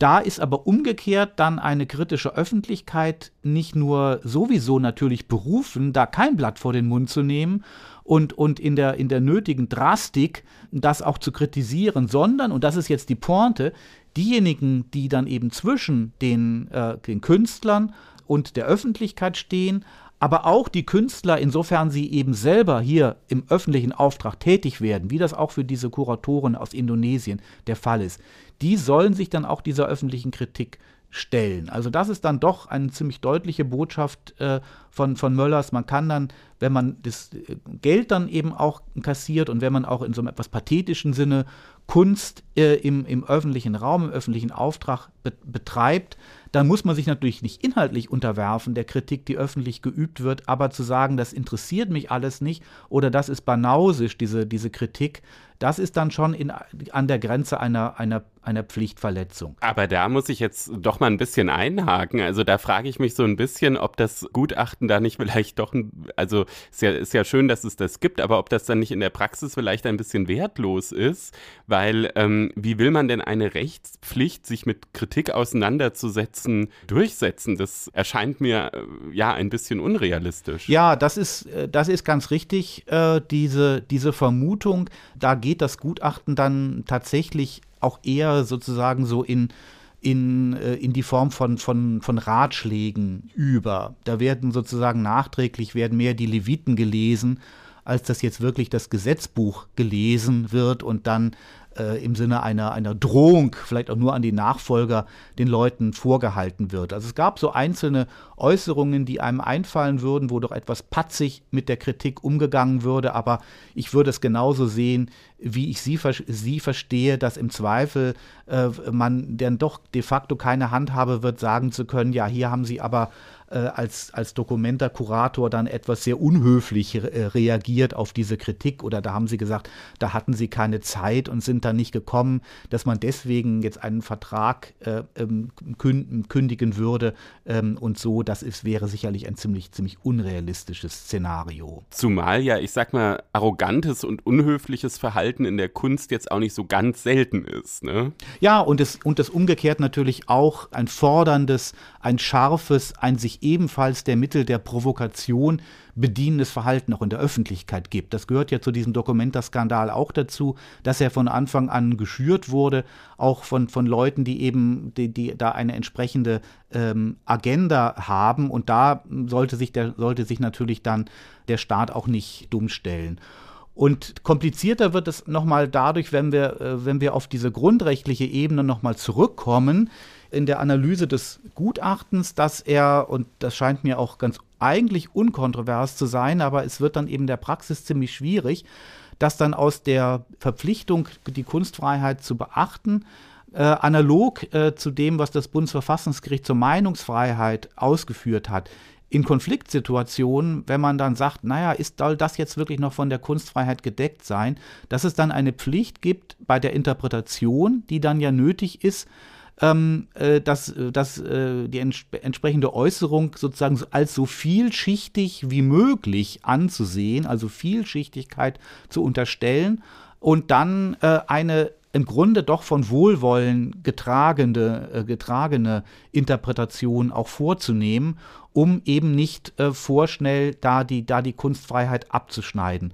Und wenn man sich diese, diese glaub, mir scheint ziemlich grundlegende fast kann man sagen, Mechanik, mit der dieses Grundrecht, diese Grund, beiden Grundrechte äh, des Artikels 5 konstruiert sind, vor, äh, vorstellt, sieht man, glaube ich, schon, äh, das ist jetzt nicht äh, so, dass sozusagen Möllers hier spitzfindig, um unbedingt Claudia Roth raus, rauszuhauen, äh, äh, eigenwillig etwas betont hätte, was dann Frau Roth etwas entlastet. Das scheint mir in der Tat sehr elementar zu sein, dass also die äh, Notwendigkeit nicht nur zur Zurückhaltung in der, in der Interpretation von Kunst oder Meinung, zumal wenn sie von staatlichen Instanzen vorgenommen wird, sondern diese Interpretation dann eigentlich auch so zu öffnen, dass, dass eine freundliche, entlastende, kunstfreundliche, in diesem Fall Interpretation auch einbezogen wird. Das wird de facto eben auch die Möglichkeit jetzt hier von, von Maßregelungen und Eingriffen in die, in die Kunstfreiheit sehr stark beschränken. Mhm, das leuchtet, leuchtet mir alles ein. Jetzt gab es ja so ein Schlagwort in der Debatte, wo wir vielleicht jetzt ähm, zum Schluss nochmal drauf eingehen sollten, und zwar das Thema Zensur. Ähm, das wurde ja auch durchaus von Verteidigern dieser indonesischen Gruppe immer wieder als Schlagwort verwendet. Ähm, was gibt es da für Erkenntnisse in dem Gutachten? Ja, es ist ja so, dieser, äh, dieser Satz, eine Zensur findet nicht statt. Ähm, das ist ja so einer der Sätze des Grundgesetzes, wo man vielleicht ähm, sagen möchte, ja, da äh, erreicht das Grundgesetz selber so ein bisschen was wie eine, eine künstlerische, eine ästhetische äh, Qualität ähm, in, dieser, in dieser Bündigkeit. Und normalerweise wird das ja dann in der Interpretation, das ist auch, denke ich, ganz unkontrovers, ja bezogen auf, auf staatliche Maßnahmen. Also zum Beispiel, wenn die FAZ äh, ein Artikelangebot bekommt von einem Mitglied von Ruang Grupa, wir wollen jetzt mal unsere Sicht der Sache darstellen gegen die Kritik, die in der FAZ in Ruang Grupa geäußert worden ist, und wir lehnen dann diesen Artikel ab. Dann kann man nicht im rechtlichen Sinne sagen, wir haben, wir haben da Zensur ausgeübt sondern Zensur bezieht sich hier auf staatliche Maßnahmen. Ganz interessant ist eben die Frage jetzt dieses Gremium, das zur fachwissenschaftlichen Begleitung, äh, also auch im Grunde zu, für eine wissenschaftliche Tätigkeit eigens bestallt wurde von der Stadt Kassel und vom, vom Land Hessen, denen wurde eben auch der Zensurvorwurf gemacht und gegen diesen Vorwurf wehren die sich eben äh, eben im Text dieses 130 Seiten umfassenden Abschlussberichts und sagen, ja, also hier sieht man eben doch Ruangrupa und auch Kasseler ähm, äh, äh, Leute, die da zu dem dauerhaften Stab der Dokumenta gehören, äh, die, die sind gar nicht wirklich offen gewesen für die Kritik, der sie sich doch eigentlich verpflichtet fühlen, denn die haben sofort nach Zensur gerufen. Und ähm, da würde ich sagen, ja, aber da ist es schon auch ziemlich gefährlich, wie diese Wissenschaftler äh, in diesem offiziellen Abschlussbericht mit diesem Vorwurf umgehen, denn man muss, ich glaube schon, man kann ihnen eigentlich entgegenhalten, in gewissem Sinne geben sie diesem Vorwurf doch dadurch recht.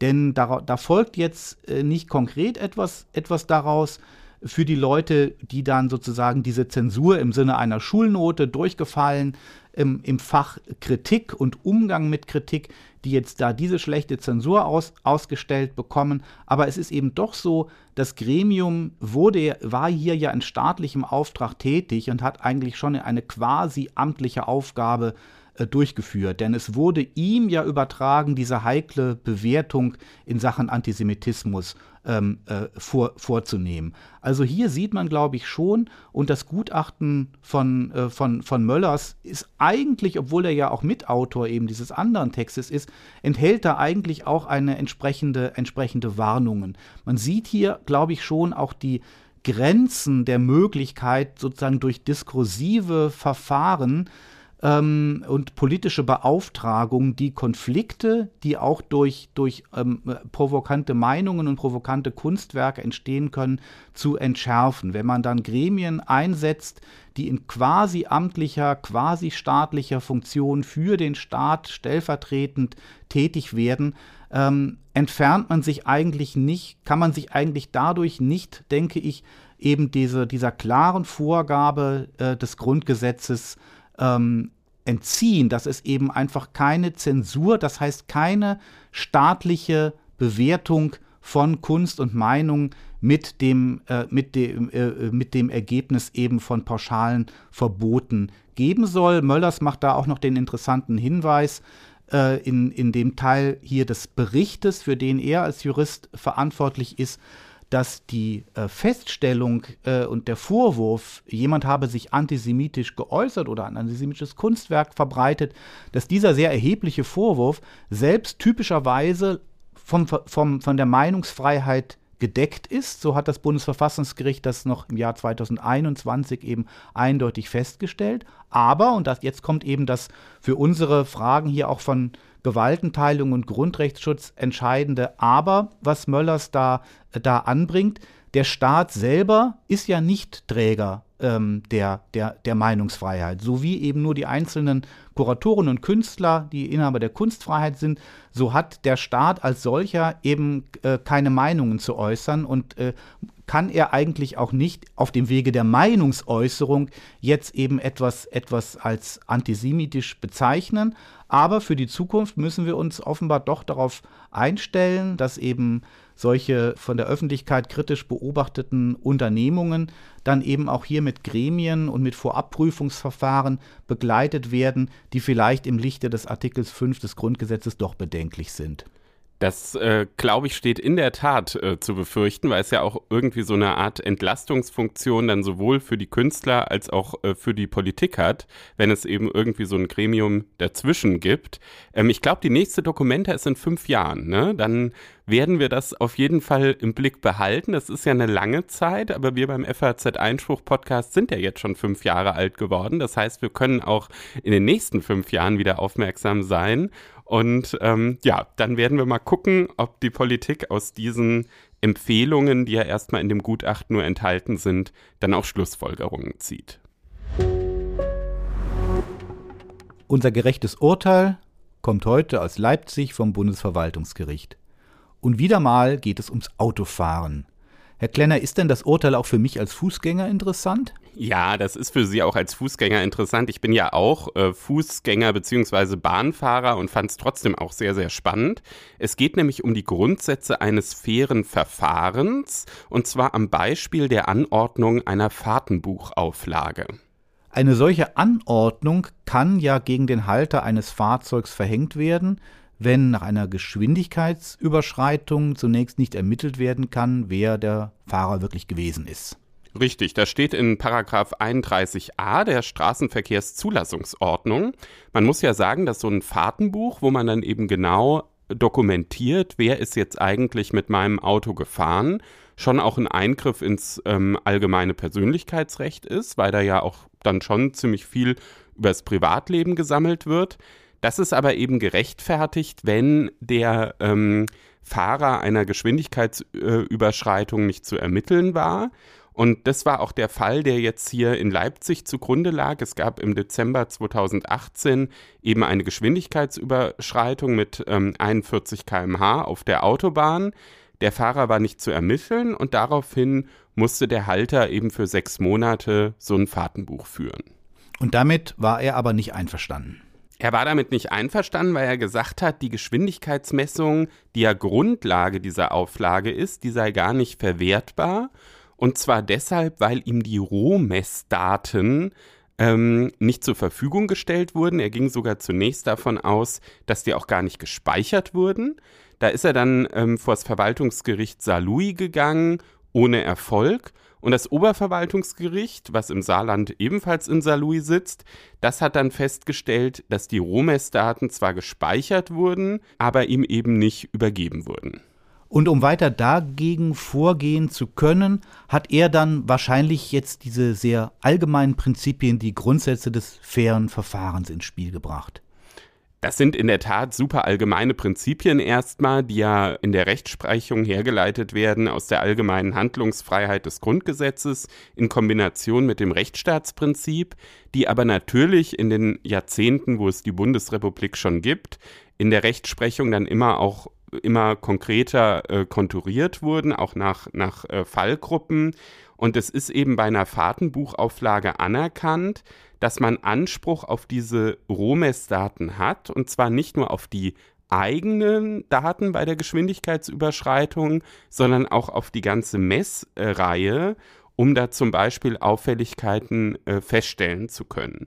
Und das hat das Oberverwaltungsgericht auch zugebilligt, hat dann aber gesagt, der Kläger hätte die Daten zu spät angefordert nämlich sechs Monate waren schon um. Also die Zeit für die, für die Fahrtenbuchauflage, die war schon vorbei.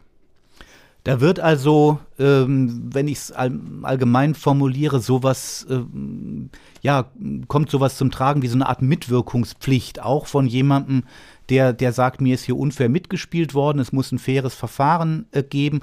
Das wird dann, wird dann überprüft, aber da kann sich dann eben auch ähm, herausstellen, dass er das Seine dann, dann irgendwie nicht getan hat. Aber das wollte dann dieser Kläger nicht hinnehmen und er hat dann von dem Bundesverwaltungsgericht das nochmal überprüfen lassen. Richtig, und das ist nun dann eben das äh, Urteil, was uns äh, heute in der Sendung beschäftigt und eben diese Woche ergangen ist.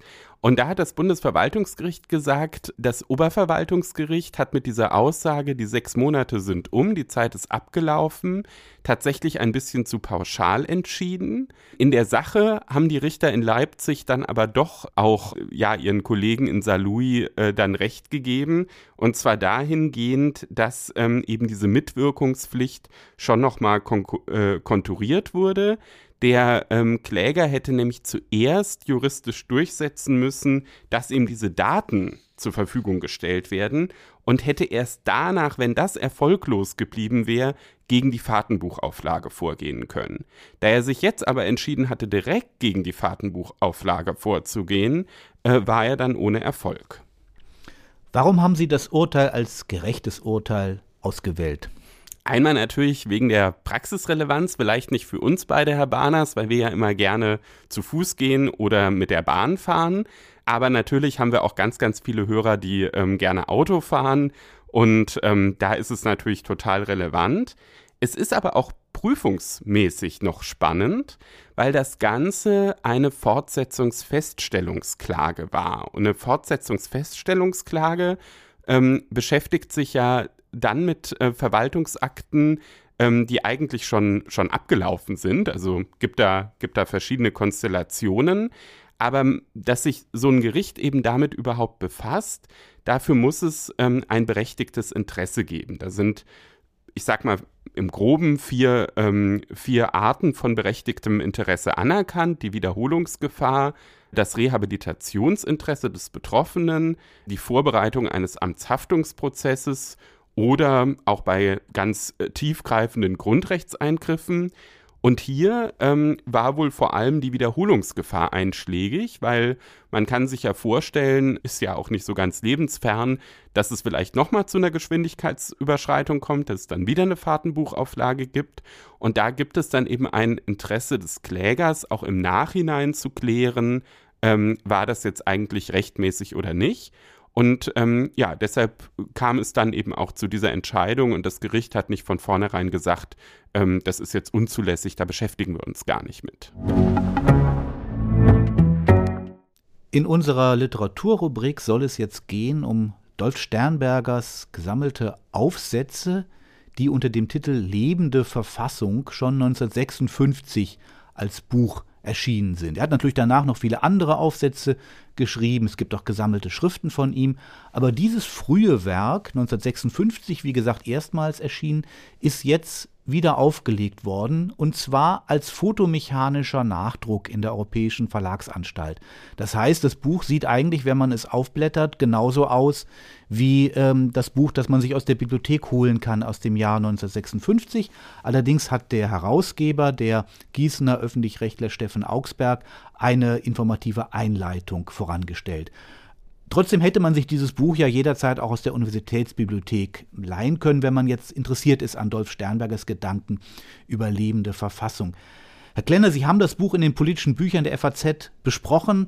Was meinen Sie, warum meinte wohl Steffen Augsberg, das wäre interessant, das Buch auch wieder in die Buchhandlungen zu bringen? Ähm, warum ist es bei uns auch in der Zeitung rezensiert worden? Was fanden Sie daran interessant? Sie haben es ja auch zur Lektüre empfohlen.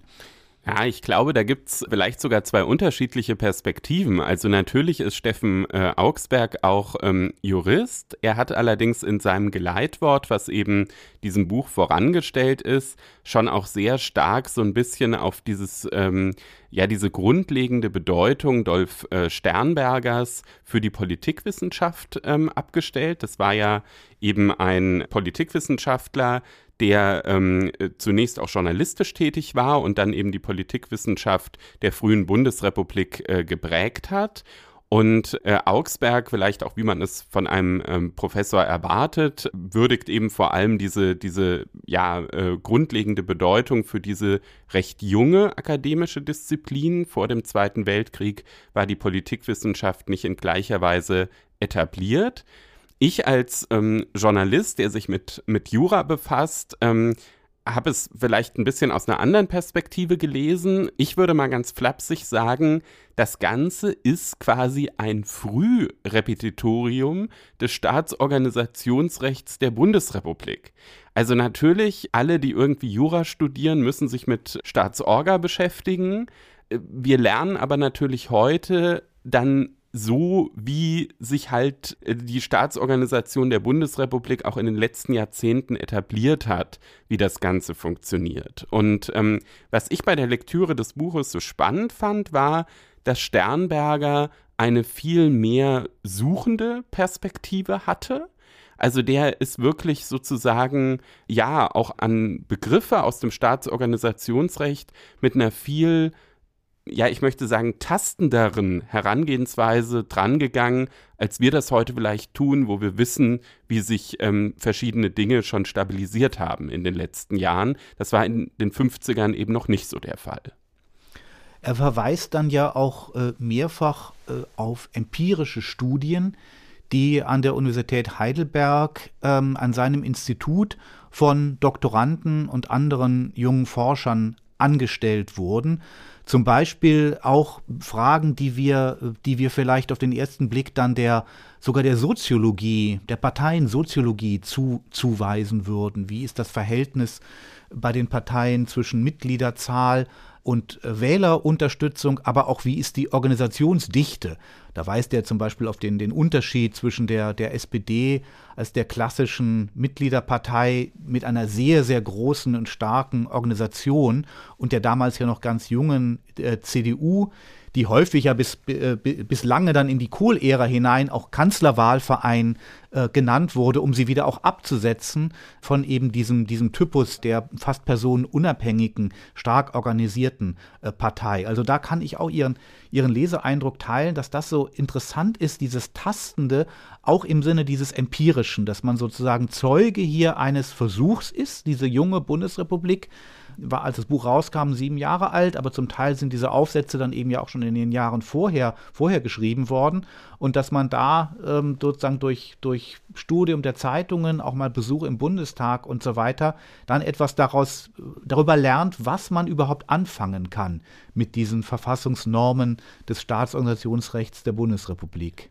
Ich fand ehrlich gesagt, dass es äh, bei, bei anderen Begriffen auch noch äh, offenkundiger wurde. Also natürlich, ähm, wie sozusagen die Parteien ähm, zusammengesetzt sind, ja, das, das äh, ist ein sehr interessanter Aspekt in dem Buch. Jetzt aus, ich sag mal, Perspektive des Staatsorganisationsrechts fand ich noch spannender, wie er versucht hat zu erklären, was ist überhaupt eine Koalition. Für uns ist das heute irgendwie so total klar. Ne? Also ähm, wenn sich halt zwei Parteien nach einer Landtagswahl oder auch drei Parteien zusammentun und äh, dann eben verhandeln und dann einen Vertrag schreiben, ähm, dann ist das eine Koalition. Das war eben in dieser Frühphase äh, der Bundesrepublik, insbesondere auf Landesebene, bei weitem noch nicht so klar. Also da gab es ganz verschiedene Konstellationen. Es gab erstmal bei weitem nicht immer diese Koalitionsverhandlungen. Es gab auch nicht immer einen Koalitionsvertrag. Und es gab eben auch Landesregierungen, die sich zum Beispiel aus Parteien zusammensetzten, entweder aus allen Parteien, die damals im Landtag vertreten waren, oder auch aus Parteien, wo man gesagt hat, die sind sozusagen in der politischen Mitte, die, die, die stützen die, die äh, verfassungsrechtliche Ordnung zumindest. Und dann gab es auch verschiedene Arten von Tolerierungsmodellen. Und das ist etwas, was es heute ja wieder häufiger gibt. Also es gab mal so eine Zeit in der Bundesrepublik, ich sag mal in den 70er, 80er Jahren, da ist das praktisch ganz verschwunden. Dann kam in den 90er Jahren ja in Magdeburg, in Sachsen-Anhalt, ähm, wieder so erste Experimente mit, mit tolerierten Landesregierungen. Und jetzt so in den letzten äh, 20 Jahren hatten wir es immer wieder, wenn Mehrheitskonstellationen unklar waren. Gab eine Zeit, da war es in Nordrhein-Westfalen der Fall. Jetzt aktuell in Thüringen eine ganz verrückte Konstruktion. Es gibt zwar eine Koalition, die aber gleichzeitig eben eine, eine Minderheitsregierung ist und eigentlich von niemandem toleriert wird, sich aber trotzdem immer wieder Mehrheiten organisieren muss. Und das, finde ich, ist aus äh, staatsorganisationsrechtlicher Perspektive deshalb so interessant, weil es natürlich dann viel schwerer zu bestimmen ist, wer ist jetzt eigentlich Opposition und wer ist eigentlich Regierung. Dieser Begriff der Opposition ist ja auch im Grundgesetz ziemlich unterbelichtet und ja, da fand ich es wirklich sehr gewinnbringend, das zu lesen, um einfach mal sich klar zu machen, so so klassisch, wie wir es eben ähm, oft immer noch verstehen, dass es eben nur entweder Regierung oder Opposition gibt, also quasi schwarz oder weiß. Das muss nicht so sein. Es gibt da auch ganz viele Graustufen, die dann natürlich auch äh, sozusagen von den juristischen Folgerungen gerade auch sehr spannend sind, etwa wenn es um solche Dinge geht wie den, den Oppositionszuschlag, der ja nur ähm, äh, Fraktionen gewährt werden, die eben der Opposition angehören. Dafür muss man aber dann eben bestimmen, wer gehört überhaupt dazu. Und ähm, ja, das, das fand ich an dem Buch ähm, mit am spannendsten. Es ist natürlich nur eine Facette, ne? Also ich, ähm, äh, man kann diese, diese Aufsätze auch aus, aus ganz anderer Perspektive noch lesen, aber das war so das, was ich bei der Lektüre vor allem äh, mitgenommen habe. Ja, ich fand Ihre Rezension eben auch besonders anregend durch diese von Ihnen nahegelegten Anwendungen auf die, auf die Gegenwart. Also gerade der Thüringer Fall scheint mir auch äh, sehr eklatant. Äh, das letzte Buch, was ich Peter Sturm in den politischen Büchern äh, besprechen durfte. Das war das Buch von Martin Debes, einem äh, Kollegen, einem politischen Journalisten aus Thüringen, über die, diese Affäre Kemmerich und den gescheiterten Versuch der Regierungsbildung nach der Landtagswahl von, von 2019. Und da steckt ja ganz viel Stoff drin in dieser Sache, wo, wo dann von verschiedenen Akteuren und keineswegs nur von, von Kemmerich, sondern auch von Bodo Ramelow zum Beispiel, äh, dem, dem Modell etwa der Minderheitsregierung oder auch dem, dem Modell einer Regierung, die sich ihre aktiv im Landtag ihre, ihre Mehrheit suchen, suchen müssen. Also da äh, natürlich zum Teil aus der Not, dann aber auch so eine demokratietheoretische Dignität zugeschrieben worden ist. Möglicherweise hätten da die Akteure auch schon davon profitiert, äh, in Erfurt in der Landtagsbibliothek dieses, den Band von Sternberger äh, einzusehen. Ich glaube, wir sollten aber hier, äh, weil wir im Haus der FAZ einen Podcast der FAZ machen, doch bei Dolf Sternberger, mh, dem Autor, noch erwähnen, dass es ja eine besondere Verbindung zwischen ihm und der Redaktion der FAZ gibt. Er war ähm, äh, vor 1945, bevor er Wissenschaftler wurde, war er im Dritten Reich äh, selbst äh, Redakteur der Vorgängerzeitung, wie wir, glaube ich, wenn man es richtig gebraucht, diesen Begriff, also nicht im rechtlichen Sinne, sondern mehr im ideellen Sinne, der Vorgängerzeitung der Frankfurter Allgemeinen Zeitung, der Frankfurter Zeitung. Und vor allem war er dann, als die FAZ gegründet wurde, über viele Jahre ein Berater der Redaktion, der auch Leitartikel geschrieben hat und einer der wahrscheinlich meist zitierten Leitartikel überhaupt der FAZ erschien zum 30. Jubiläum, zum 30. Geburtstag des Grundgesetzes 1979 und hatte die Überschrift Verfassungspatriotismus und stammt eben von, von Dolf Sternberger. Und das ist ja ein Stichwort, ähm, geworden, das auch in die Politikwissenschaft jedenfalls möglicherweise, ähm, äh, das äh, wissen Sie natürlich viel, viel besser, auch in die Rechtswissenschaft ein, eingegangen ist, unter dem man sich auch etwas vorstellen äh, kann. Und ähm, das fand ich dann auch nochmal sehr interessant, äh, hier diesen, dieser frühen Variante von Sternbergers Überlegungen zur Verfassungspolitik und zur lebenden Verfassung zu begegnen. Denn da habe ich einerseits vieles wiedererkannt von seinem Leitartikel äh, von 1979, der natürlich auch in anderen Büchern nachgedruckt worden ist, den man in jeder Universitätsbibliothek findet, wo unser FAZ-Archiv zugänglich ist. Und dieser Grundgedanke, dass eigentlich die äh, ein, ein, Zugehörigkeitsgefühl zum Staat, dass man denkt, ja, das, das ist eine gute Sache, dafür will ich mich auch engagieren. Ich bleibe da nicht auf Distanz, sondern ich empfinde auch sowas wie Loyalität für diesen Staat. Dass da eben die Staatsorganisation und wie die in der Praxis gehandhabt wird unglaublich wichtig ist und wie eben die Parteien miteinander umgehen, wie im Bundestag die Arbeit organisiert wird. Das ist, glaube ich, äh, wenn man diesen Leitartikel von 1979 heute liest, eine gewisse Überraschung, weil man in der späteren Rezeption des Verfassungspatriotismus den Begriff vielleicht eher auf Werte, die Grundrechte und so weiter beziehen würde. Und wenn man dann diesen, dieses Buch ähm, von 1956 sich nochmal vornimmt mit der lebenden Verfassung, was auch noch aus dieser Situation der Unsicherheit, wo man eben das Grundgesetz noch viel stärker ja als ein als etwas für etwas Provisorisches für ein Provisorium gelesen hat, ja, hat man vielleicht noch einen Grund mehr, dann auch diesem ursprünglichen Gedanken Sternbergers, der wertet natürlich die Grundrechte gar nicht ab, aber dass, der, dass die Verfassung sich vor allem im Staatsleben äh, konkretisiert, dem, dem doch noch was abgewinnen zu können. Ja, das glaube ich, glaube ich auch. Ich denke, dass man in der Tat diese Betonung des Staatsorganisationsrechts da auch nochmal ableiten kann, um dann eben diesen späteren ähm, Leitartikel, für den er ja dann auch viel, viel berühmter wurde als jetzt für, für diese Aufsatzsammlung, auch nochmal anders äh, zu verstehen. Ja, ich hoffe, dass sozusagen mit diesem Literaturtipp, der ja jetzt ausnahmsweise mal von mir kam, unsere Hörer ähm, auch was anfangen können freue mich da natürlich wie immer auch über Feedback.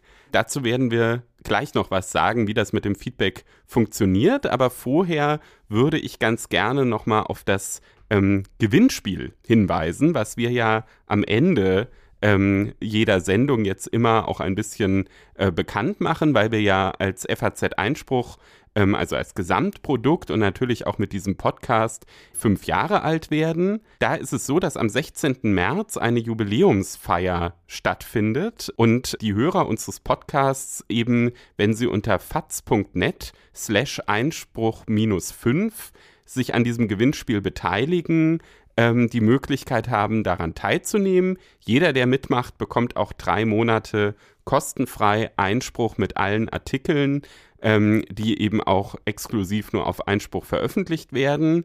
Und ähm, ja, es gibt eben dann die Möglichkeit bei diesem äh, Termin im Schlosshotel Kronberg, ähm, wo auch der Präsident des Bundesverfassungsgerichts und der ähm, äh, Leiter der ARD-Rechtsredaktion Frank Bräutigam äh, teilnimmt, dann auch das ganze Einspruchteam kennenzulernen. Und ähm, ja, das ist etwas, wo ich sozusagen ähm, vorab nochmal darauf hinweisen will. Aber jetzt sagen wir vielleicht auch noch was zu den Feedback-Möglichkeiten. Ja, wenn Sie loswerden wollen, was Ihnen durch den Kopf gegangen ist, während Sie uns hier zugehört haben, oder wenn Sie uns Hinweise geben wollen, welche Themen wir doch in Zukunft vielleicht eher und stärker behandeln wollen, dann schicken Sie solche Nachrichten sehr gerne an folgende E-Mail-Adresse Einspruchpodcast in einem Wort at faz.de. Und wer möchte, kann uns dort auch eine Sprachnachricht mit einer Frage zu einem Rechtsthema schicken und wir werden dann versuchen, in einer der nächsten Sendungen Ihnen die Antwort auf diese Frage zu geben. Unter der Adresse frankfurterallgemeine.de-referendariat finden angehende Referendare außerdem alle notwendigen Informationen zu einem Referendariat im Justizariat der Frankfurter Allgemeinen Zeitung. Ja, und Sie wissen, äh, wir sagen es immer, weil das eine Wahrheit ist, die einfach feststeht, die keineswegs von Woche zu Woche schwankt, die nicht der Auslegung unterworfen ist. Wir meinen, eine Referendarstation bei der FAZ ist für Juristen durchaus empfehlenswert, und zwar auch deswegen, weil die Referendare sich hier in unserer Redaktion bei Einspruch einbringen können und uns ganz direkt aus der frischen, studierten und examinierten Rechtswissenschaft ihre Inspirationen mitgeben können. Für heute bedanken wir uns aber erst einmal fürs Zuhören und wünschen eine schöne Woche. Auch von mir eine schöne Woche und bleiben Sie Einspruch treu.